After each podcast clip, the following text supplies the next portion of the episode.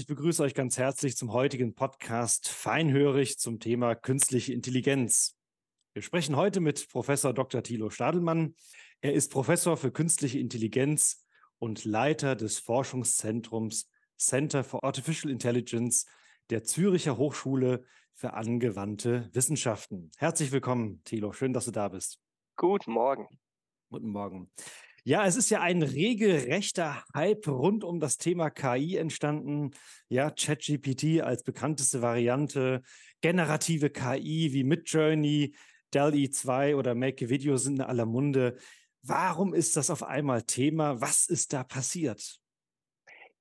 es ist nützlich geworden. Ich glaube, das kann man sagen. Es ist, der, der, der Hype ist ja graduell immer größer geworden. Ich würde fast sagen, in den letzten zehn Jahren, da ist das erste Mal mit dem Deep Learning äh, größeren Gruppe Leute außerhalb des Fachgebiets klar geworden, erstmal dem Fachgebiet selber, hey, damit können wir mittlerweile die Dinge machen, mit denen, von denen wir seit 70 Jahren träumen, nämlich die Dinge, die Art Daten verarbeiten, die der Mensch verarbeitet, also mit seinen Augen, mit seinen Ohren. Wir können Bilder, Anführungszeichen, verstehen, wir können, wir können irgendwie mit Texten umgehen und es, es fängt an, dass wir in eine Richtung kommen, wo man das für irgendwas brauchen kann. Das hat die letzten zehn Jahre für sehr viele coole Use Cases gesorgt, aber doch immer nur so Schritt für Schritt und man musste sehr speziell an den Case anpassen.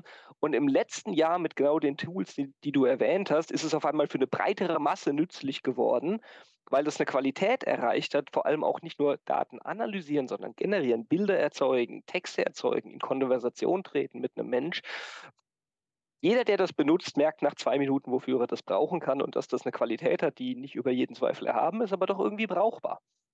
Jetzt ist ja zum Thema KI oder künstliche Intelligenz schwirren ja sehr viele Definitionen. Du hast ja manches auch schon angedeutet durch den Raum. Aber was ist denn künstliche Intelligenz? Wie kann man das definieren oder greifen? Ich finde es immer am praktischsten zu sagen, künstliche Intelligenz ist ein Fachgebiet, was sich mit einer Thematik beschäftigt, die diesen, diesen Titel bekommen hat. Ähm, es stand damals, als das gegründet wurde, so in den 1950er Jahren, noch ein anderer möglicher Titel für dieses Fachgebiet im Raum. Das war Complex Computer Applications. Ähm, mhm lösen komplexer Probleme mit Hilfe des Computers. Und mit komplexen Problemen meinte man solche, für die man auf der Welt keine andere Lösungsmethode kennt, als der Mensch macht es halt mit Hilfe seines Kopfes. Mhm. Und Artificial Intelligence hat man gewählt, weil man meinte, damit kommt man leichter an Geld. Das hat sich auch so herausgestellt, hat aber auch für viele nicht nur Hypes, sondern auch geplatzte Blasen gesorgt, weil es natürlich es überzieht ein bisschen. Äh, es mhm. geht nicht wirklich um Intelligenz, es geht um das Lösen komplexer Probleme. Wenn man Intelligenz hätte, könnte man die lösen, aber die KI geht das eigentlich an, indem sie Werkzeuge baut für einzelne bestimmte Sachen, die der Mensch alles mit der einen Intelligenz macht. Also Schachspielen lösen, löst die KI heute noch anders, als sie beispielsweise das Schreiben von Texten lösen würde, mit anderen Werkzeugen. Es gibt nicht die eine Intelligenz, an der mhm. gebaut wird. Auch das wenn heißt, es heute wieder in ist, dass Leute ja. davon reden. Sorry. Nee, kein Problem. Das heißt, also eigentlich ist das nichts Neues und trotzdem ist es was Neues, Kannst du irgendwie einen Vergleich mit der Menschheitsgeschichte, diese Entwicklung, kann man das mit irgendwas vergleichen, was vorher schon mal passiert ist? Oder ist das nur eine Fortführung dessen im Sinne von, wir lösen halt Probleme? Diesmal nur besser. Technologisch ist es eine Fortführung. Die ersten, also die, die Durchbrüche, die wir heute haben, die Methoden, die wir heute haben, basieren auf der Idee künstlicher neuronale Netze. Das sind keine Computergehirne, das sind ähm, ähm Strukturen, die mal ganz grob von ihrem Aufbau abstrakt davon inspiriert sind, wie biologische Nervenzellen zusammengeschaltet sind, nämlich einfache Einheiten, aber ganz viele davon miteinander vernetzt. Und diese Idee hat man auf ein mathematisches Modell übertragen, das ist das neuronale Netz. Mhm. Ähm, die Idee stammt aus den 40er Jahren ursprünglich, wurde in den 50er, 60ern weiter ausgeführt ähm, und an der arbeitet man heute noch. Technologisch ist das eine Fortführung, was jetzt schon ein Stück weit zu einer, zu einer Ne, nehmen wir den Begriff Zeitenwende geführt hat, da seit Ende letzten Jahres ist, wie stark man diesen die, die, diese Dinge mittlerweile nutzen kann, wie hilfreich das geworden ist, wie nützlich, so haben wir es vorhin genannt. Und ich würde das vergleichen mit einem Moment ähnlich wie als das World Wide Web aufkam, da Anfang der 90er Jahre. Die mhm. Älteren unter uns erinnern sich, es sah hässlich aus, es hatte keine gute Auflösung, es gab noch keine Videos, es hatte so blinkende Schriften und rosa und gelb als Kontraste, die, die man gut lesen konnte. Es war grottenhässlich und langsam und alles. Aber es hat die Art, wie wir Computer bedienen und damit ein Stück weit auch die Art, wie wir kommunizieren, wie wir leben, wie wir Business betreiben und so weiter, grundlegend geändert, wie wir Medien konsumieren, wie wir sie schaffen. Es hat so vieles verändert in der Art, wie wir leben. Und ich denke, wir sind an einem ähnlichen Moment mit der künstlichen Intelligenz. Nicht, weil es technologisch auf einmal einen Sprung gegeben hätte, sondern weil es den, den, die Grenze zur Nützlichkeit überschritten hat. Und das wird vermutlich auch wieder vieles ändern. Ja, vieles ändern ist das genau das richtige Stichwort. Nun wird ja KI nicht nur für die Erstellung von Bild, Video und Textmaterial verwendet, sondern viele reden ja auch von den Chancen und den tausenden Möglichkeiten, aber ebenso von den vielen Risiken. Schauen wir noch auf verschiedene Bereiche hin, die wir jetzt im Folgenden mal durchleuchten wollen. Ich würde gerne mit dem Thema Arbeitserleichterung und Arbeitslosigkeit mal steigen. KI wird ja sicherlich in vielen Bereichen für eine Arbeitserleichterung durch verstärkte Automatisierung sorgen. Was ist die Stärke von KI? KI ist prinzipiell gut darin, Sachen ähm, zu, zu, zu, automatisieren, die, die repetitiv sind. Die können beliebig komplex sein. Das unterscheidet das vielleicht von, von früheren anderen Methodiken, die, ich sag mal, vielleicht Kraft automatisiert haben. Ein Bagger oder kann viel mehr als ich mit dem Spaten, aber ähm, es, es, ist jetzt nicht eine komplexe Tätigkeit. Äh, bei KI ist im Prinzip bei der Komplexität kein, keine Grenze gesetzt. Repetitiv sollte es sein. Also auf quasi Einzelanfertigung ist, ist KI nicht so, nicht so super spezialisiert. Mhm. Das kann man abstrakt, also muss man abstrakt betrachten.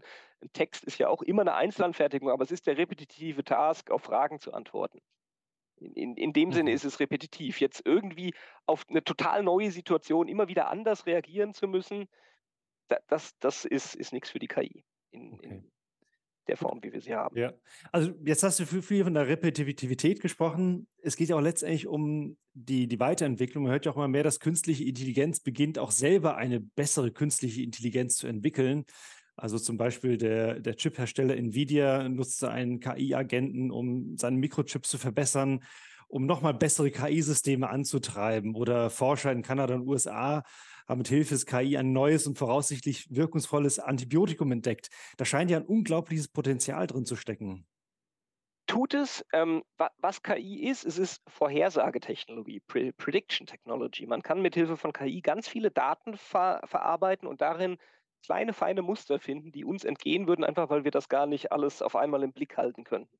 Und das kann helfen, Dinge zu optimieren, die uns als Menschen schwerfallen zu optimieren, weil wir den, den Wald vor lauter Bäumen nicht, nicht mehr sehen. Mhm. Und das kann eben helfen, zum Beispiel unter den Millionen, Milliarden Möglichkeiten, wie man Moleküle verschalten könnte, die paar tausend auszuwählen, die gute Kandidaten wären für ein bestimmtes, bestimmtes Medikament mit bestimmten Eigenschaften beispielsweise gegen eine bestimmte Art von Krebs und ein paar hundert, ein paar tausend kann ich dann im Labor ausprobieren und dasjenige verwenden, äh, äh, bauen, was, was wirklich funktioniert.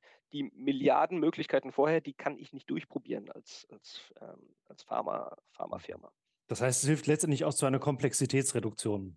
Richtig, genau. Und da, darin ist, ist, ist, ist künstliche Intelligenz wirklich gut. Ähm, der Eindruck ist, die, die Grenze ist allerdings fließend dann zu Science-Fiction-artigen Gedanken. Denn was wir nicht haben und auch nicht absehbar ist, wie man das bekommen sollte, ist KI, die sich selber verbessert und deswegen dazulernt und sich selbst verbessert. Also es ist ein grundlegender Unterschied, ob ich als Chip-Hersteller KI einsetze, um die Leiterbahnen auf meinem Chip, Chip zu verbessern, sodass da weniger Abwärme entsteht und ich höher integrieren kann und deswegen mehr Leistung hinkriege. Oder ob ich ein System auf sich selber anwende und sage, verbessere dich doch mal, finde mal neue Prinzipien. Das haben mhm. wir in der Art nur in der Science-Fiction-Literatur. Okay. Und alle Leute, die momentan anderes in naher Zukunft sehen, die haben dafür naja, die Überzeugung, dass das schon irgendwie gehen muss, weil Science Fiction zeigt es ja, sie haben aber keine wissenschaftlichen Argumente. Das ist ein Stück weit ein Glauben. Okay. Den muss man teilen, wenn man will. Und muss okay. man nicht, wenn man nicht will. Jetzt ist ja so, dass bei dieser ganzen Entwicklung, Automatisierung ist ja das große Schlagwort, äh, viele die Sorge haben, dass man auch Arbeitsplätze bedroht sind. Äh, wie schätzt du diese Befürchtung ein? Ist das wie jeder technologischen Entwicklung, dass Arbeitsplätze gehen und neue kommen? ich, ich, teile die als Befürchtung erstmal so gar nicht. Ähm, ich finde es auch ein bisschen unverantwortlich, da äh, in Studien, obwohl man die Datengrundlage dafür nicht hat, äh, bös gesagt, den Teufel an die Wand zu malen und den Leuten Angst einzujagen. Ich weiß nicht, vielleicht muss das auf politischer Ebene sein, damit man merkt, hey, hier ist was, dem sollten wir mindestens mal Aufmerksamkeit widmen. Aber ich sehe da keine Massenarbeitslosigkeit oder irgendwelche Effekte, die anders wären als was wir, was wir in anderen Bereichen auch schon gesehen haben. Ich, Gegenteil, ich bin, ich, ich glaube, es kann uns durchaus dienen, wenn wir alle, die wir unglaublich überbeschäftigt sind, ein paar Sachen in unserem Leben, auf die wir sowieso nicht so arg scharf sind, äh, abgeben können an was, was das für uns handelt. Mhm. Okay, super. Ja, das passt eigentlich schon, du hast ja schon Politik angesprochen. Es geht auch um das Thema Meinung und Manipulation. Also wenn man ja auch den Berichten glaubt, dann steigen ja auch anscheinend die Vorfälle im Zusammenhang mit dem Missbrauch von KI rapide an. Äh, wir denken zum Beispiel an das Deepfake-Video vom ukrainischen Präsidenten Zelensky, als er damals, ich glaube 2022, seine Armee aufforderte, den Kampf gegen Russland aufzugeben. Wie schätzt du das ein? Müssen wir in Zukunft mit einer weiteren Flut an Desinformation rechnen oder wie schätzt du die Lage ein? Ich glaube, wenn man da einen nüchternen Blick drauf wirft, dann, dann, dann kommt man zu dem Schluss, dass, dass sich diese Problematik sicherlich verschärft. Ich weiß nicht, ob sie, sie sich exponentiert. Ich sehe das eher nicht, weil am Ende geht das ja auch mit, mit krimineller Energie einher. Also die Leute, man, man, man muss Böses wollen, wenn man das tut. Und ich weiß nicht, ob, also exponentiell mehr so Zeug bedeutet, man bräuchte auch exponentiell mehr Leute, die Böses wollen. Ich weiß nicht, ob das eintritt. Okay.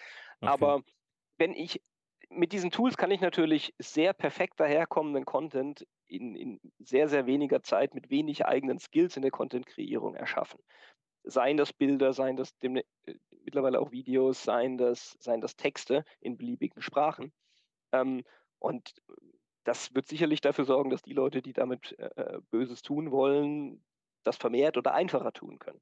Mhm. Ich denke, dass das weiterhin so eine Art Wettrüsten sein wird zwischen den, äh, denjenigen, die das verwenden wollen, um damit für Unruhe zu sorgen und den Organen, die wir haben, das sind einzelne, das ist die Presse, das können auch die Sicherheitsorgane sein, die, die, die sich wappnen, um was dagegen zu tun.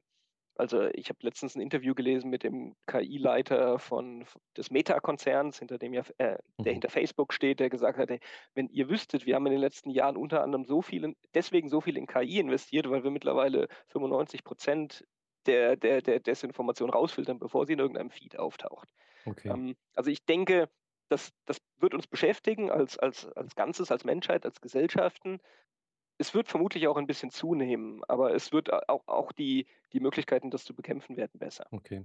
Und da würde ich noch mal gerne drauf einhaken. Würdest du nicht vielleicht meinen, dass es sogar, ich sag mal, subtiler läuft? Also wir denken ja gerade an den Cambridge Analytica-Skandal von 2014 äh, wo es ja nur eine bestimmte Datenmenge, einen guten Rechner, einen guten Algorithmus braucht, um die, ich sag mal, unsere Big Five, also die fünf Kernelemente des menschlichen Charakters zu entschlüsseln und dann zu verknüpfen.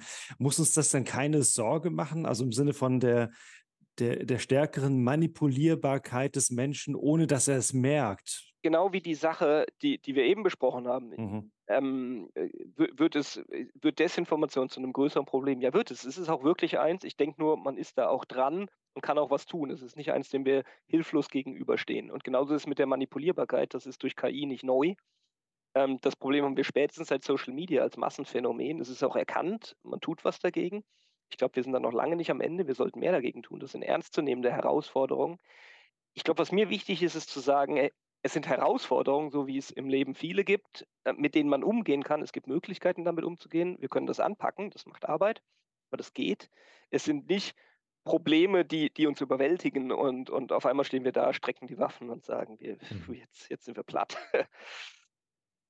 Genau, das passt eigentlich sehr gut zu dem Thema äh, Ethik, äh, was ja auch ein, ein Thema ist, das ich weiß, mit dem du dich zumindest beschäftigst. Mal eine ganz platte Frage. Gibt es eigentlich eine ethisch gute KI? Ich glaube, es gibt ethisch gute Entscheidungen von Menschen äh, und auch ethisch schlechte und auch fragwürdige. Und ähm, man kann natürlich Werkzeuge, auch technische Werkzeuge und KI ist ein sehr mächtiges Werkzeug, einsetzen, um gute oder auch um schlechte Entscheidungen durchzusetzen. Das ist das eine. Als Werkzeug ist am, am, am Technologien da immer ein Stück weit sind offen, leider in, in, in beide Richtungen, sie zum Guten oder Schlechten zu nutzen. Was es allerdings gibt, sind unbeabsichtigte Nebeneffekte von Technologie, die nicht daran liegen, dass jemand schlechte Absichten hatte, sondern wo die Technologie, ich sag mal, fehlerhaft gebaut ist. Und in dem Sinne kann man, kann man auf und, und muss man und sollte man unbedingt auf, auf ethische Aspekte schon im Design von, von, von KI-Systemen und den Produkten außenrum und den Dienstleistungen achten. Der Punkt, auf den da momentan die Forschung und das Feld Datenethik oder KI-Ethik ist sicherlich eins von denen, die in den letzten fünf Jahren am steilsten angestiegen sind mit Anzahl Publikationen und was darauf gearbeitet wird, was sehr gut ist. Das, worauf dieses Gebiet fokussiert, ist hauptsächlich Fairness in solchen Systemen. Also quasi, wenn ich nicht mehr als einzelner Mensch von einem anderen Mensch beurteilt werde und da ist noch eine menschliche Komponente drin, beispielsweise wenn ich mich bewerbe um, ein, um eine Stelle, um einen Kredit, äh, mein, um eine Versicherung, all diese Dinge, wo, wo ich mich bewerbe und darauf angewiesen bin, dass jemand das prüft und sagt, okay, es kostet dich das und das oder du bekommst es oder nicht. Wenn ich da nicht mehr mit einem menschlichen Gegenüber zu tun habe, sondern mit einem algorithmischen System, was anhand von einmal in in mhm. Algorithmen gegossenen Regeln entscheidet und ich bin nicht mehr der Mensch, sondern nur Fall A, B oder C, ähm, dann ist es wichtig, dass man die Systeme so designt hat, dass es fair zugeht, dass Menschen eine Chance haben, auch die, die nicht dem statistischen Durchschnitt entsprechen, die dann typischerweise am besten abgedeckt werden in den Regeln, alle anderen fallen hinten runter. Ähm, und da gibt es wirklich Möglichkeiten. Wir haben jetzt äh, gerade das erste Mal einen Kurs hier bei uns laufen lassen im Informatikcurriculum, wo es um die Entwicklung fairer Algorithmen geht. Da kann man sich wirklich wochenlang mit beschäftigen. Erst die Grundlage, was ist überhaupt Fairness, die Erkenntnis, dass es gar nicht gar nicht klar. Das hängt sehr vom, vom Fall ab. Was ist in diesem Fall fair? Das kann in einem, für einen anderen Anwendungsfall was ganz anderes sein. Und wenn ich mich als Mensch dafür entschieden habe, was will ich denn eigentlich, wie das gehandhabt wird? Wie entwickle ich das technische System dann so und wie kann ich auch messen, dass das eingehalten wird, dass es diesen Fairness-Kriterien entspricht? Und typischerweise, das lernen die Studenten dann, wenn ich mich nicht drum kümmere, wenn ich einfach mal denke, oh, das ist doch gut so, und ich baue das System, wie ich so baue, ohne weiter darauf Acht zu geben und es zu messen und zu monitoren, dann kommt typischerweise was raus, was eben nicht fair ist für irgendeine Gruppe, an die ich wahrscheinlich nie gedacht habe. Und, und sag mal, wäre wär das dann zum Beispiel hilfreich zu wissen, was dann die Werte des Systems oder des Algorithmus sind, also im Sinne der Transparenz? Weil ich gebe ja manchmal was rein bei ChatGPT, ich kriege ne, krieg ein Ergebnis raus, aber ich weiß ja nicht, oder ich kann das vielleicht an dem, an dem Text herauslesen, was für Werte vielleicht dahinter stecken, die jemand dort in, implementiert hat. Also kann diese Art der Transparenz helfen oder kann, kann sicherlich helfen. Ich habe ein bisschen meine Zweifel, ob das äh, gut funktioniert, da solche Systeme ja am Ende in den wirtschaftlichen Kontext eingebunden sind und wir von der Wahrhaftigkeit in unseren Wirtschaften typischerweise doch ein bisschen weit entfernt sind, siehe Werbung. Und vieles unserer Wirtschaft basiert eben darauf, dass man Messages proklamiert, weil es die richtigen Messages zum Proklamieren wären, nicht weil man total dahinter steht. Also ich weiß nicht, ich habe da schon in diversen Kontexten nicht nur im, im Wirtschaftsleben kennengelernt, auch in, in Vereinen und selbst im, in, in, bei, bei, religiösen Organisationen. Da wird eine, eine, ein Mission Statement und ein Vision Statement gebaut, was sich genau richtig liest für das, was diese Organisation will. Es wird nur nicht gelebt, weil das am grünen Tisch entworfen wurde. Ähm, das, das, passiert uns Menschen einfach. Wir wollen so oft das Gute und sind in der Praxis ein Stück weit davon entfernt. Ich weiß nicht, wie viel es hilft, wenn man bei so einem KI-System aufschreibt, was man gerne hätte, was es tut es keiner aber überprüfen kann, was, was optimiert es denn wirklich, welches Kriterium. Okay. Also vielleicht ist es da fairer und transparenter zu sagen, das sind die Kriterien, die es optimiert, nicht das sind die Werte, die wir gerne hätten, dass wir dafür okay, stehen. Okay, okay. Das ist ja ein Stichwort, was ja immer wieder auftaucht, ist das Thema des Alignment-Problem, also das Problem der Ausrichtung der KI. Äh, in den kommenden Jahren werden wir sicherlich Systeme haben, die dem Menschen deutlich überlegen sind und in der Lage, auch wären, eigene Ziele zu verfolgen. Das geht jetzt wieder Richtung ein bisschen Science Fiction, was du sicherlich sagen würdest. Wie können wir aber sicherstellen, dass KI-Systeme genau die Ziele verfolgen, die wir ihnen aufgetragen haben? Also, ich sag mal, das klassische Horrorszenario ist ja der Klassiker, äh, die KI wird beauftragt, die Klimafrage zu lösen. Äh, das Lösungsmittel der KI, die Eliminierung des Menschen, weil der ja anscheinend zuständig sei für diese Klimakrise. Also, wie, wie können wir letztendlich äh, gewährleisten, dass diese Ziele verfolgt werden? Ähm, also äh, kurz, kurzer Einschub, wir haben schon seit Jahrzehnten KI-Systeme, die in einzelnen Aspekten dem Menschen haushoch überlegen sind. Schach seit den 90er mhm. Jahren und so weiter, andere Dinge schon viel früher. Ähm, äh, das, das, muss uns keine Sorgen machen, dass, dass das so ist. Das war, ist schon lange, ich hätte fast gesagt, schon immer so. Nicht immer, aber lange. Aber die Systeme werden, werden, werden breiter nutzbar und, und uns zumindest in vielen Sachen ein, ein Stück weit ja, wie ein Gegenüber. Und da macht die Frage Sinn, wie, wie können wir das Alignment sicherstellen? Und ein Beispiel gibt uns tatsächlich ChatGPT, womit wahrscheinlich jeder, der, der hier zuhört und liest, ähm, schon zu tun hatte. Ähm, ChatGPT ist ein Large Language Model, was im Prinzip erstens gelernt hat, mit Sprache umzugehen, indem es gelernt hat, Sprache fortzusetzen, ein Wort nach dem anderen. Immer was ist das nächstwahrscheinliche beste Wort gegeben der vorher herangegangene Kontext.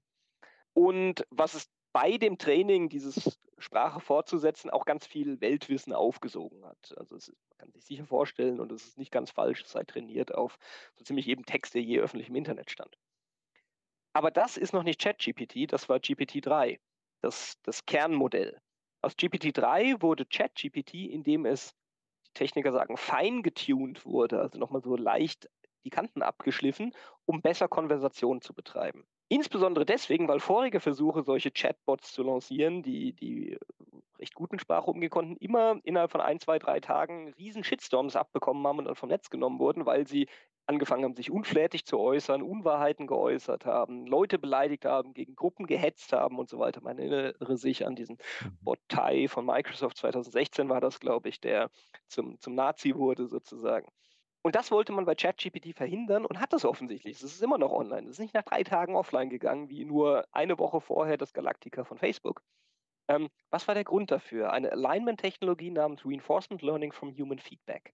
Da wurde mit relativ wenig Daten im Vergleich zu das ganze Internet, also mit ein paar tausend Dialogen, meine ich, wäre das gewesen, ähm, wurden dem System Fragen gestellt. Das System hat dann jeweils nicht nur eine, sondern vier mögliche Antworten kreiert. Das ist ja, weil es ein statistisches Modell ist, kommt nicht immer exakt das Gleiche raus. Es zieht von einer Wahrscheinlichkeitsverteilung, deswegen ist da ein bisschen Varianz drauf. Es hat also vier Antworten generiert, die wurden Menschen vorgelegt, die wurden gefragt, welcher dieser Antworten in einem Unterhaltungskontext würdest du präferieren?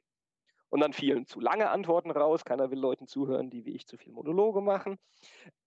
Einsilbige Antworten fielen raus, das ist auch doof. Ähm, beleidigende Sachen fielen raus. Außerdem hatten diese Menschen, die das bewertet haben, einen kleinen Katalog, ich stelle mir so eine DIN A4-Seite, vielleicht waren es zwei oder drei, weiß ich nicht, vor mit Regeln. Was soll das System nicht machen? Es soll nicht gegen irgendwelche Minderheiten gehen. Es soll nicht diffamieren. Es soll nicht ähm, irgendeine bestimmte Minderheitenmeinung zur Wahrheit erheben. So weiter. Und wenn wir uns ChatGPT heute angucken, ist es genau das, was passiert. Wenn ich das Ding in irgendeine Richtung frage, die allgemein als Verschwörungstheorie klassifiziert wird, dann wird das System sich sehr deutlich wehren, mir darüber was zu sagen. Oder ist nur mit ganz vielen Disclaimern versehen, hey, das ist gefährlich, die meisten Leute glauben nicht daran, ernstzunehmende Leute glauben nicht daran, das ist freakiges Zeug, nein, ich gebe dir keine Quellen, beschäftige dich nicht damit und so weiter. Interessanterweise merkt man da auch sehr die, ähm, die Werte, die dahinter stehen. Also allein, wenn man sich damit unterhält, also wenn man ChatGPT fragt, erzähl mir einen Witz über, eine, über Frauen, dann wird es sagen, sowas macht man nicht, lass das. Ähm, Männer werden interessanterweise nicht als Minderheit wahrgenommen. Wenn man nach Witzen über Männer fragt, kriegt man welche. Die sind durchaus auch lustig. Ähm, aber man merkt, es steckt, steckt, einen, äh, steckt ein Wert dahinter, anhand von denen das System so getuned wurde, dass es sich für Menschen kompatibel verhält. Und ich denke, das sind Möglichkeiten, die in der Zukunft auch weiter ausgebaut werden, um solche Systeme letztendlich immer auf den Menschen referenziert zu halten und nicht einfach mhm. den Mensch als eine von vielen, vielen Variablen im Kosmos zu betrachten. Das führt mich zu der nächsten Frage von dem KI-Forscher Brian Römmele. Der sieht in dieser Entwicklung auch die Möglichkeit zur Abwehr von KI-Systemen, die, ich sage jetzt mal, durch Firmen oder Staaten kontrolliert werden, also wie schätzt du den Gedanken ein, sind wir auf KI letztendlich angewiesen, um auch mit KI umgehen zu können? Also wie schätzt du das ein? Da, da habe ich noch, noch, noch, noch, noch keine feste, fe, feste Meinung zu. Ähm, KI-Systeme helfen, komplexe Sachen in den Griff zu bekommen. KI-Systeme sind selber komplex. Ja, das kann durch, durch, durchaus helfen, solche Sachen einzusetzen, zum Beispiel auch um zu sehen, wie, wie, wie, wird es eingesetzt, ähm, was kommt dabei raus, was für Muster sind darin. Das kann man wieder durch ein KI-System laufen lassen. Ähm, ich denke, wir sind noch sehr, sehr, sehr am Anfang mit den mit, mit konkreten Gedanken, auch was ist die, die, die Rolle des Staates. Also ich glaube, die Rufe sind richtig und gut und eher zu spät zu sagen, hey, wir sollten uns Regeln, Regulierungsregeln überlegen, wie wir als Staaten, auch als Gesellschaften damit umgehen. Ich meine, wir haben Regeln erlassen für den Straßenverkehr beispielsweise und ich glaube, das ist im Prinzip eine gute Sache, auch wenn sich jeder aufregt über das Zone 30-Schild, wenn man gerade es eilig hat. Aber im Prinzip ist das gut und wir brauchen sowas bei zu KI. Ich habe aber noch keinen Vorschlag gelesen, bei dem ich dachte, ja genau, das ist es. Das sorgt dafür, dass wir das gut nutzen können und für eine lebenswerte Zukunft. Ich, ich glaube, das braucht noch ein paar Gedanken. Und vielleicht spielt mhm. darin auch eine Rolle, dass man KI selber einsetzt, um, um, um zu kondensieren, wie wird es denn von anderen genutzt und welche Effekte hat es. Okay. Du sprachst gerade Zukunft, da kommen wir auch schon zum nächsten Themenkomplex. Die Szene ist ja in der KI-Frage gespalten. Ich fasse mal zusammen in den beiden Schlagworten Aufbruch oder Apokalypse. Also mit KI lösen wir zentrale Themen des Menschen, Krankheiten, äh, Klimawandel und vielleicht Krieg. Ein neues Zeitalter bricht an. Wie siehst du diese Zukunft?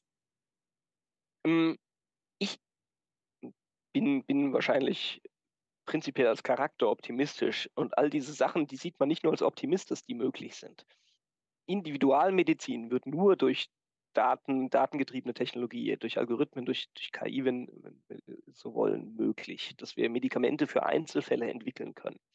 Ähm, dass wir so was Komplexes wie den, wie den Klimawandel oder nehmen wir die Energiewende nur in den Griff kriegt, wenn man am Ende Large-Scale Systeme regeln kann, die sich einfach der, der, der, der Regelung, der Steuerung durch Einzelne qua ihrer Komplexität entziehen. Auch, auch das ist sehr, sehr einsichtig. Letztens kam ein, ein, ein Aufsatz raus, 100 Seiten lang, ähm, Tackling Climate Change with Machine Learning. Ähm, es war quasi nach einer kurzen Einführung eigentlich nur eine Aneinanderreihung von halbseitigen Ideen und einer kurzen Ausformulierung dazu, jedes für sich ein, ein Forschungsprojekt, was dazu beitragen kann, die ökologischen Probleme in den Griff zu bekommen. Die, diese Möglichkeiten sind sehr real und äh, ich denke, es lohnt sich enorm, sich dieses Potenzial zu heben. Mhm. Ähm, die, wo die, die Community ein Stück weit gespalten ist, wie ist das mit den Risiken? Ähm, mhm. Wie wiegt sich das auf? Ist es das Ganze wert? Und ich glaube sogar, man kann sagen, die, die Community ist in dem Sinne geeint, dass sie sagt, es ist das auf jeden Fall wert. Die Frage ist, die einen betonen das eine mehr, die anderen das andere. Die einen sagen, hey, positives Ja, lasst uns mal die Risiken angucken, weil die sind auch real und die gibt es auch jetzt schon. Beispielsweise Fairness. Mhm. Also da würde ich gerne noch mal drauf einhaken. Mhm. Also du hast ja jetzt ein bisschen angedeutet, ich sage jetzt mal ein bisschen zur Gegenseite. Es gibt ja eine Reihe führender Experten auf dem Gebiet der KI, also unter anderem Gründer, Erfinder und Entwickler. Auch Sam Altman, der ChatGPT-Erfinder, warnte in dieser gemeinsamen Stellungnahme, die du wahrscheinlich kennst. Da heißt es so sinngemäß, es sollte global priorisiert werden, das Risiko der Auslöschung durch KI zu verringern auf einer Stufe mit anderen Risiken für die gesamte Gesellschaft, wie etwa Pandemien und Nuklear Nuklearkrieg. Oder Geoffrey Hinton, der Godfather of AI, der ja seinen Job bei Google kündigte, um vor KI zu warnen. Das sind ja jetzt keine Hobbytheologen oder Garagenbastler oder Endzeitpropheten, die da warnen, sondern Entwickler selbst. Wie können wir diese Sorge einordnen? Ich habe mich das auch gefragt, weil das wirklich ernstzunehmende Leute sind. Das sind Leute, wenn man deren Werk anguckt und ihre Gedanken, dann sieht man, äh, bei, bei den allermeisten kann man das einschätzen und bei anderen heißt das nicht, dass es anders ist, da ist es schwieriger, das einzuschätzen, dass da ernsthafte Besorgnis da ist, dass da wirklich ein, ein Antrieb dahinter steckt. Ich, ich, ich möchte das zur Diskussion stellen, ich bin zu dieser Erkenntnis gekommen und das sind Leute, die haben was zu sagen. Geoffrey Hinton, niemand hat dieses Feld so geprägt wie er in den letzten äh, mindestens 40 Jahren. Ähm, also das liegt da auch nicht an mangelnder äh, Erfahrung oder Einsicht in die Thematik. Ich habe mich also sehr damit beschäftigt, wie kann man das einordnen, weil ich habe einen dediziert anderen Standpunkt dazu und ich teasere vorweg, ich habe ihn immer noch, obwohl ich mich eingehend damit beschäftigt habe. Ich habe viele Stunden Zeit damit verbracht, deren Podcasts zu hören, deren Artikel zu lesen. Und ich bin auf eine ganz interessante äh, ganz, ganz interessante Erkenntnis für mich gestoßen. Wenn man zum Beispiel Max Tagmark zuhört, drei Stunden Podcast mit Lex Friedman. Max Tagmark ist der Leiter des Future of Life Institutes, Initiator dieses ersten offenen Briefes, nicht des zweiten, der gerade erwähnt wurde. Mhm. Und er argumentiert, und er, er könnte, wenn er wollte, wissenschaftlich argumentieren, sagen, hey, das sind die Gründe, da sehe ich eine Technologie, das wird sich verselbstständigen und das führt zu dem und ich keinerlei Argument dieser Art. In drei Stunden intensiven, nach Wahrheit ringendem Gespräch sondern am Ende, und das rechne ich ihm extrem hoch an, Weltanschauung. All diese Menschen argumentieren nicht von ihrer technischen Expertise aus, sondern von dem aus, was sie im Kern ihres Seins für wahr halten. Mhm. Wie die Welt funktioniert, was sie zusammenhält, wie sie schon immer funktioniert und wie sie funktionieren wird. Und ich bin zu dem Schluss gekommen, wenn mein Weltbild ist, das ganze Leben ist ein äh, äh Struggle for Survival und typischerweise rottet das Bessere das Niedrigere aus und außerdem kann Leben einfach mal so entstehen. es kann morgen sein, es könnte jetzt gerade passieren, während wir reden, oder? Wenn, wenn das mein Weltbild ist, wenn ich davon ausgehe, dass die Welt so funktioniert, dann kann ich zu dem Schluss kommen, dass es vielleicht nicht heute passiert und nicht morgen und auch nicht nächstes Jahr, aber vielleicht innerhalb der nächsten zehn Jahre. Und Timnit Gebro, die große KI-Ethikerin, die äh, vor allem auch deswegen berühmt wurde, weil sie von Google sehr unehrenhaft entlassen wurde, nachdem sie, glaube ich, unbequem wurde mit ihren Meinungen zu, was man vielleicht nicht machen sollte algorithmisch. äh, hat das in einem Tweet kurz drauf zusammengefasst und gesagt, hey, all diese Sachen sind angetrieben von einer bestimmten Philosophie, dem in Kalifornien und im Silicon Valley sehr weit verbreiteten Long-Termism und dem Effective Altruism. Was letztendlich die eigentlich gut klingende Idee ist, dass zukünftige Leben eine höhere Priorität haben sollten als aktuelle, weil das im Zweifelsfall viel mehr sein könnte. Die Idee ist, wenn wir noch eine Milliarde Jahre leben, das ganze Universum besiedeln, jeden einzelnen Planeten, äh, uns verexponentieren, dann sind das in Zukunft unglaublich viel mehr Leben als heute. Und selbst wenn eine winzig kleine Chance gibt, dass da was schief geht, was diese zukünftigen Leben negativ beeinflusst, dann wäre es ja eigentlich kein Problem, wenn man heutige, also auch wenn die Hälfte der Menschheit sterben würde, weil wir uns jetzt auf zukünftige Probleme fokussieren, die vielleicht ansonsten auch Science Fiction sein könnten, dann wäre das immer noch gut in diesem Sinne des Long-Termism. Mhm. Und ich muss sagen, ganz vernünftige Leute aus gleiche, gleich, gleiches Gewicht. Jan Löcker, ähm, äh, AI-Chef Facebook, äh, ebenso äh, bewandert in, in der KI in, in den letzten 40 Jahren. Andrew Ng, Gründer von Coursera und Google Brain unter anderem. Das sind alles Leute, die sagen, hey, wir sehen das nicht. Wir, diese Wahrscheinlichkeit ist für uns nicht irgendwie einfach nur klein, aber dann mal Milliarden Leben in der Zukunft dann doch irgendwie groß, die ist einfach null. Mhm. Wir sehen das mhm. nicht. Ähm, ich bin zu dem Schluss gekommen, es hängt von dem ab, was, wovon wir im Kern überzeugt sind, von, am Ende von Glaubensfragen. Und ich finde es super, dass die Leute das wenigstens plain machen und sagen, Leute, ich bin besorgt, nicht weil mir die Technik Sorgen macht, sondern weil mein Weltbild mich dazu bringt, etwas zu postulieren, was nicht absehbar ist, aber was ich für wahr halte, weil ich das glaube. Mhm, okay. Und damit kann man umgehen, weil dann kann ja. man anderen Glauben dagegen setzen. Ja, nee, vielen Dank für diese Einschätzung. Das ist sehr hilfreich, weil das verunsichert ja viele, wenn sie sowas lesen, gerade von solchen Entwicklern. Machen wir noch mal einen kleinen Schwenk zum Menschen und zu seiner Sehnsucht. Welche Ursehnsucht siehst du des Menschen in der Weiterentwicklung von KI? Was treibt den Menschen zutiefst an? Was treibt dich auch in diesem Bereich an, da auch weiter zu forschen? Das ist eine tolle Frage. Ich glaube, es ist der Urantrieb, schöpferisch tätig zu sein. E etwas zu schaffen, etwas, etwas zu machen, was, was vorher noch nicht gemacht worden ist. Ähm, und dann hängt es mit, äh, ich glaube, das ist was, was, was dem Menschen ganz, ganz zu eigen ist und ganz viele verschiedene Ausdrucksformen findet. Für den einen ist es die Staffelei und die Farbe und man schafft damit was, für den nächsten die Gitarre, für den nächsten die Brücke, die gebaut wird, das Software-System, was entwickelt wird, das Magazin, was, was layoutet und gedruckt wird, die Gedanken, die produziert werden oder die Computertechnologie, die ein Werkzeug sein kann, um, um, um, um viele Dinge zu tun. Ähm, ich würde sogar fast so weit gehen, den meisten Leuten, die wirklich gerne forschen, ist dann der, der, der, altruistische Zweck, oh, man könnte Gutes damit tun, sogar fast nachgelagerter. Ich, ich glaube, der, der Antrieb, einfach wirklich schöpferisch tätig zu sein, mit dem Skillset, was man persönlich mitbekommen hat, ist, ist, ist wahrscheinlich der Anfang, wenn man an den Ursprung mhm. zurück will. Wo, wo kommt das denn her? Und dann, also bei mir ist es genau das und dann kombiniert mit, ich würde sehr gern einen Einfluss auf die Welt haben zum Guten. Und ich glaube, mit dieser Technologie ist das möglich. Mhm. Okay. Ähm, aber ich, ich sehe seh im Kern wirklich Sehnsucht nach, nach schöpferischer Tätigkeit. Okay, okay. Das ist ja interessant. Der, der KI-Forscher Brian Römmele, den ich ja vorhin auch schon mal erwähnt habe, denkt über persönliche KIs nach, die jeder bei sich trägt und die dann mit der Zeit so viele sensorische Daten aufnehmen, äh, dass es dein Bewusstsein katalogisieren könnte. Werden wir bald alle mit einer persönlichen KI rumlaufen?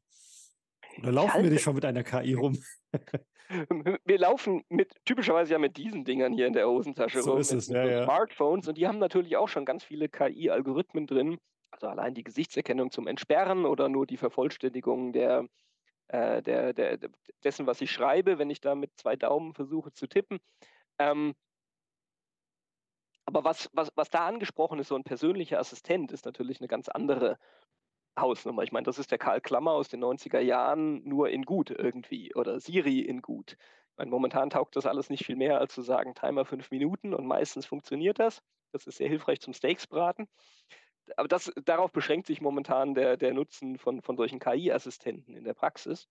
Aber ich denke, das ist wirklich eine plausible Idee, wo das, wo das hingehen könnte mit dieser Technologie.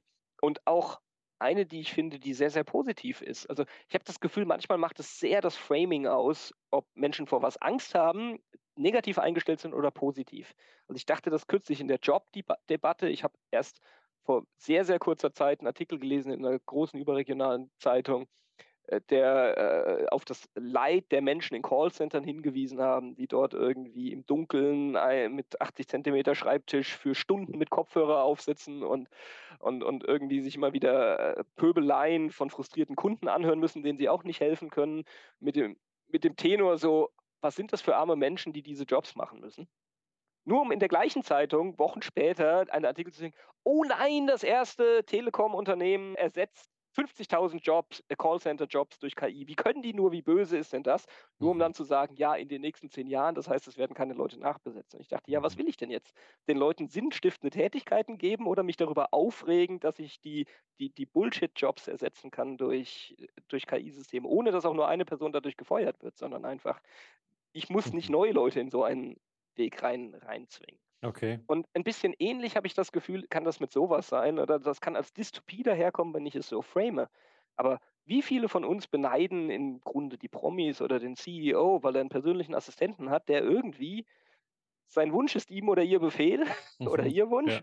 Ja. Äh, und, und, und die Dinge des Alltags werden einfach erledigt, sodass man sich auf die schöneren Sachen konzentrieren kann. Wenn jeder von okay. uns sowas hätte, auf der einen Seite sehen wir uns danach, wenn wir es bei den Leuten sehen, die das haben können. Und wenn es dann verfügbar wird, dann, dann haben wir Ängste. Ich glaube, wir müssen keine Ängste vor sowas haben. Ich halte die Idee von einem persönlichen Assistenten, der den Namen irgendwie verdient hat, der digital ist, tatsächlich für eine nicht so unrealistische Sache in den nächsten, im nächsten Jahrzehnt. Okay. Ich will nochmal auf ein Grundthema, ein anthropologisches Grundthema zu sprechen kommen, nämlich ähm, mit dem Apfel der Schlange und dem Paradies. Also es ist ja letztendlich unsere Sehnsucht und Versuchung, autonom zu sein und unseren, ich sage jetzt mal, unsere eigene Göttlichkeit zu schaffen. Äh, Mo Goddard, der ehemalige Chef-Business Officer von Googles Moonshot, der sagte im Interview, uh, The reality is we are creating God, also wir schaffen einen Gott. Wie, wie können wir dieses Paradoxon verstehen? Also diese tiefe Sehnsucht, etwas zu erschaffen, äh, das mehr kann vielleicht als wir selber und auch in dessen Hand wir ganz freiwillig unsere, unsere Entscheidungen abgeben? Das, das ist auch wieder eine super Frage und, und vielleicht gar nicht so ein Dilemma. Ähm, ich, ich finde es interessant, dass die Leute am meisten davon reden, in, an dieser Stelle Gott erschaffen zu wollen, äh, die ansonsten furchtbar wenig mit dessen Existenz anfangen können oder, oder, oder, oder, oder versuchen zu argumentieren, dass, dass äh, diese gar nicht gegeben sei letztens habe ich in irgendeiner Zeitung gelesen, in einem nicht irgendwie religiösen geprägten Artikel, God-like AI sei da. Wundert mich, warum die Leute dann doch wieder auf Gott referenzieren. Nun bin ich von meiner Überzeugung her Christ und für mich stellt sich das relativ simpel und folgerichtig so dar, dass wenn ich von Gott geschaffen, geschaffen bin, wenn ich Gottes Kind bin, dann habe ich da vielleicht von meinem Daddy was mitbekommen, was ich an der Stelle total gern und mit elterlichem Segen selber weiter ausbauen, nämlich auch schöpferisch tätig zu sein, in einer Art Dele und, und delegierte Autorität zu schaffen, so wie ich delegiert äh. Autorität delegiert bekommen habe. Ich würde das eher so framen und dann klingt das schon gleich viel weniger spooky. Aber du, du hast natürlich recht, das, ist, das kann auf Konfliktkurs sein mit dem Grundproblem der Menschheit, was wirklich eins mhm. ist, oder unser Autonomiestreben. Aber ich mhm. sehe das nicht direkt verknüpft mit, sondern eher verknüpft mit ja, unserem Drive, schöpferisch tätig zu sein. Okay, okay. Du hast ja gerade angesprochen, du bist Christ. Mich interessieren viele Christen beschäftigt ja dieses Thema. Manche sind auch sehr beunruhigt von dieser rasanten Entwicklung der KI. Manche reagieren ja schon ein bisschen resignativ. Was ist denn deine Überzeugung und Hoffnung? Ich habe letztens ein äh, äh interessantes Schriftstück gelesen, ähm, wo das Wort Technologie auseinandergenommen wurde mit seinen griechischen Grundbedeutungen. Jetzt bin ich da dann total außerhalb meines Fachgebiets, kein Altgrieche und so weiter. Aber das wurde mir so dargelegt, dass es zwei Wörter hat. Das, der erste Teil Tech, Techne oder so und Logia. Äh, äh Techne Kunst und Handwerk, Logia äh, Worte in abgeleiteter Funktion, Worte von Gott. Die Technologie, die Kunst und das Handwerk, Gottes Worte anzuwenden, um ja letztendlich die Probleme der Welt anzugehen. Die Probleme, die, die, die, die wir haben, dass es seit die Welt kein Paradies mehr ist. Und in dem Sinne, denke ich, ist Technologie was, was uns prinzipiell gegeben ist als Menschen, auch, auch von Gott, um, um damit unserem Auftrag nachzukommen, aus, de, de, den Planeten gut zu verwalten. Ähm, es ist ein Werkzeug, man kann es zum Guten und zum Schlechten einsetzen, aber ich finde es gut, dass der Ausgangspunkt ist, die Idee wäre, hey, es ist euch gegeben, um damit Gutes zu tun. Von, von dem her starte ich mal nicht negativ vorbelastet in die Sache. Und dann denke ich, ja, wir können gerade im medizinischen Kontext extrem viel damit schaffen, was wir auf andere Art und Weise nicht schaffen werden, personalisierte Medizin. Wir können die komplexen Probleme angehen, die, die, die wir global und als Gesamtgesellschaften haben, die wir auf keine andere Art angehen können. Das sind, das sind Chancen, die ich denke, wunderbar, dafür ist uns das gegeben. Lass uns mhm. das unbedingt nutzen. Ich denke, über das hinaus hilft es extrem, wenn man sich ein Grundverständnis von eigentlich von allen Sachen, die einem Angst machen könnten, aneignet, um unbegründete Ängste loszuwerden. Ich glaube, wenn, wenn wir auf die Bibel zurückkommen wollen, es gibt, glaube ich, kein Gebot, keine Aufforderung, die so oft in der Bibel wiederholt wird wie Fear not. Und ich glaube, das hat einen total praktischen Grund, nämlich den, dass wir nicht unser bestes Selbst sind, wenn wir nicht, wie die Snickers-Werbung sagt, hungrig sind, sondern wenn wir ängstlich sind. Wenn wir mhm. geängstigt sind, gestresst sind, dann, dann sind wir nicht unser bestes Selbst. Dann entscheiden wir nicht richtig, dann entscheiden, dann entscheiden Grundreflexe und nicht mehr, nicht mehr unsere, dann reflektieren wir weniger. Ähm, ich glaube, deswegen geht immer wieder die Aufforderung an uns, fear not, hab keine Angst. Und ich glaube, Angst kann man sehr gut, es gibt Sachen, die machen Angst, die machen auch letztlich Angst. Aber ich glaube, gerade im Bereich KI sind ganz viele Ängste unbegründet und liegen darin, dass man auch in den Medien ein Bild gezeichnet bekommt, eben, wir reden von künstlicher Intelligenz. Wie doof ist denn das, wenn es noch nicht mal um Intelligenz geht eigentlich, sondern um komplexe Probleme zu lösen? Wir reden von Machine Learning, obwohl das Ding gar nie dazulernt, außer ich trainiere es einmal am Anfang. Wir reden von, von lauter so verrückten Sachen, die die Technologie vermenschlichen und, und nur dafür sorgen können, dass wir verwirrt sind und Sachen in, in diese Systeme hineininterpretieren, die die gar nicht da sind. Und dann treten auch noch die großen Tech-CEOs auf mit ihrem, mit ihrem Weltbild und, und reden von Dingen und vermischen Science Fiction mit Wissenschaft und dann fällt, glaube ich, das Kind endgültig in den Brunnen. Ich glaube, wenn wir da für ein bisschen Nüchternheit sagen können und für ein bisschen Verständnis, womit haben wir es denn wirklich zu tun, dann verschwinden ganz viele der Ängste. Was dann bleibt, sind Herausforderungen, mit denen man umgehen muss und Chancen, die man auch erstmal ergreifen muss. Aber damit können wir viel, viel besser umgehen, als wenn wir Angst haben. So ist es, ja. Ja, nein, vielen Dank. Vielleicht noch eine letzte Frage. Gerade auch in welchem Bereich könnte KI vielleicht sogar in der Gemeinde oder auch in der Evangelisation oder der Verkündigung hilfreich sein? Also, wir könnten ja eigentlich diese Tools auch für uns nutzen, oder? Man, man kann sie für alles einsetzen und ich habe schon ganz, ganz interessante Use Cases gesehen in einem, in einem, in einem christlichen Kontext. Beispielsweise, äh, um, um multilingual unterwegs zu sein. Also äh, übersetzen in andere Sprachen geht damit sehr, sehr gut und, äh, und einfach auf Knopfdruck. Ähm, das kann, kann, kann Veranstaltungen übersetzen sein, das kann auch die Bibel übersetzen sein oder, oder, oder andere Schriftstücke, erklärende, erklärende Schriftstücke. Ähm, Content-Generierung. Ich habe einen, einen, einen, Bekannten, der hat für, für sein äh, Faith-Based Ministry eine Social-Media-Werbekampagne designen wollen. Was er im Kopf hatte, das hätte ihn eigentlich ein äh, fünfstelliges Budget gekostet und ein paar Wochen Arbeit und er hat mithilfe von Midjourney die Grafiken, die er ansonsten hätte international in verschiedenen Locations fotografieren müssen, ähm, mit zwei Tagen Aufwand generiert, sodass sie fotorealistisch aussehen und genau das ausgedrückt haben, was er wollte. Man kann also Medienarbeit extrem vereinfachen für, für eine Gemeinde. Und meistens ist man da ja nicht super ausgestattet mit Profis, die gerne ganz viel Zeit da reinstecken. Ähm, die guten Leute haben ja meistens doch auch viel zu tun. Und das sind nur die, die ersten paar Sachen, die man, die man sich überlegen kann. Okay.